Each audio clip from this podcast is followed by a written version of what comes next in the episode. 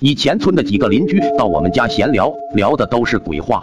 其中有一个老头的年纪很大，由于他姓秦，我们都叫他秦大爷。秦大爷说，深更半夜里要是听到婴儿大声哭泣，一定有鬼出门。我就曾亲身经历过这样的怪事。秦大爷年轻时是一个生意人，常年在外面跑生意。有一天，秦大爷路过一个村子时，太阳落山了，看着天色已晚，没有办法赶到大城镇里住宿。他就在那个村子里找了一户人家住下来。这户人家是一对年轻的夫妻，他们还有一个半岁的儿子。夫妻俩很热情地招待了秦大爷。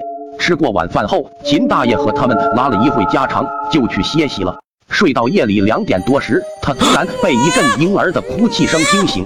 他知道是那对年轻夫妻的儿子在闹夜，就想去看个究竟。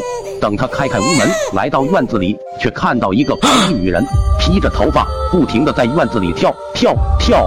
他吓得赶紧闭上眼睛，过了一会儿再睁开，就看不到那个白衣女人了，同时也听不到婴儿的哭泣声了。秦大爷知道这个院子里一定不干净，便吓得赶紧跑回屋里。吱嘎，尽管有思想准备，秦大爷还是被刺耳的开门声吓一跳。可能刚才跑得太急，他居然没有锁门。秦大爷有些后悔。时为仲夏，外面暑热难耐，可屋内却阴霾煞煞，冷气袭人。这时，那个白衣女人吹着阴风朝他扑过来，他吓得浑身立马出了一层鸡皮疙瘩。